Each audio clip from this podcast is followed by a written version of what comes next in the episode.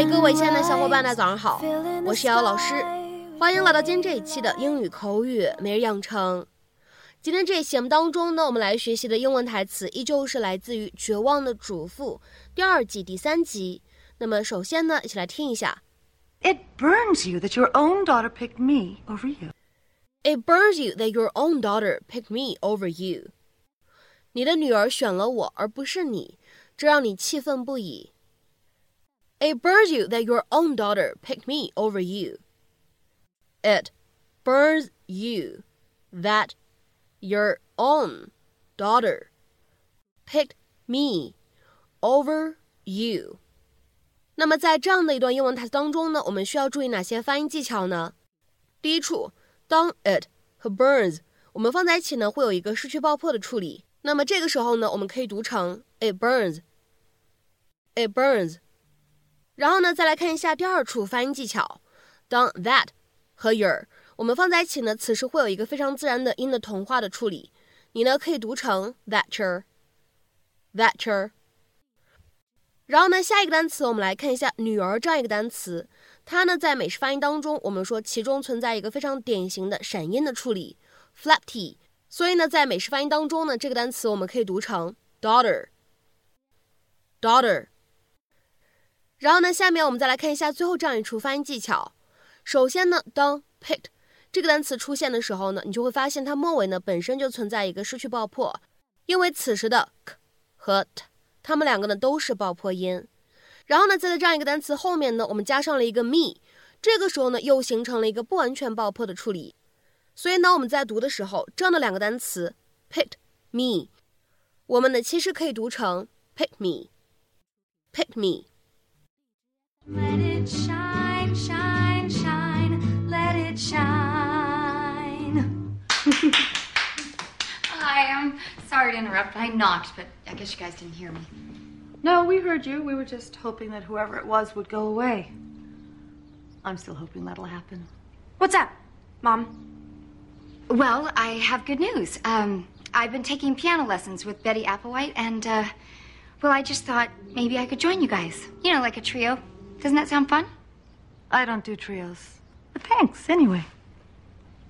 Well, I don't mean to be technical here, but this show, I mean, it really is supposed to be a family thing, and I hate to point out you're not family.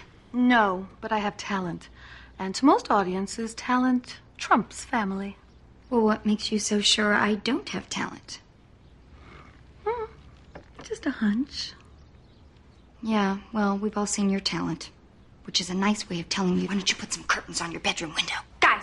Oh, come on, be honest. You didn't want any part of this until you found out that I was involved. That is so not true. Oh, yes, it is. It burns you that your own daughter picked me over you. She did not pick you. It just didn't occur to her that I would agree to do it. Well, now she knows. And if she had it to do over again, she'd pick me. No, she wouldn't. Well, why don't we put it to a test? Julie, who would you rather have play with you? Oh, no, no, no, no. No, it's okay, honey. Who do you want to be with you in the family talent show? Yes, who do you want with you in front of all of those people? And remember, it's church. They are going to be judging you.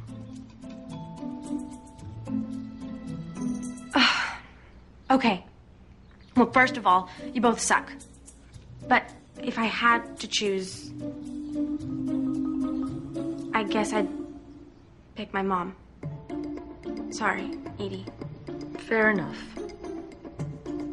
I'd like my pitch pipe back, please.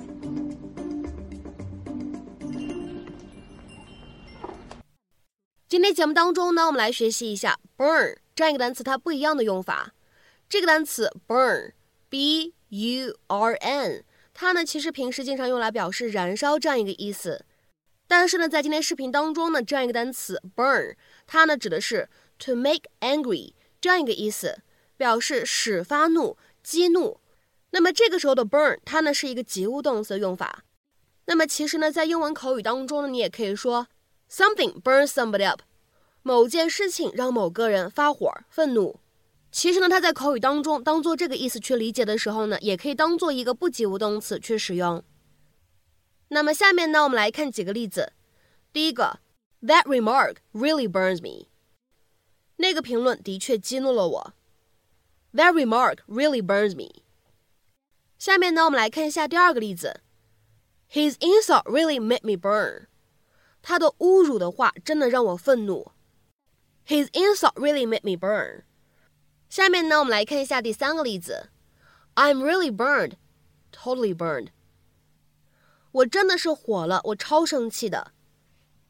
I'm really burned, totally burned。 那么下面呢，我们来看一下本期节目当中出现的最后这个例子。A 说。Kids have been spreading a lot of gossip about Kelly at school. B 回复说，That really burns me up. Kids can be so cruel sometimes. 孩子们在学校散布了很多关于 Kelly 的八卦，那真的让我气死了。有的时候，孩子们也能如此无情残忍。Kids have been spreading a lot of gossip about Kelly at school. That really burns me up. Kids can be so cruel sometimes. 那么今天节目的末尾呢，请各位同学尝试翻译以下句子，并留言在文章的留言区。He said I hadn't been putting in as much effort as I could have, and that just burns me up because I feel like I've been giving it my all lately. He said I hadn't been putting in as much effort as I could have, and that just burns me up because I feel like I've been giving it my all lately. 那么这样一个看起来比较长的句子，你是如何去理解和翻译的呢？期待各位同学的积极留言。那么本期节目的分享呢，我们就先到这里。明天节目当中呢，我们再会。See you.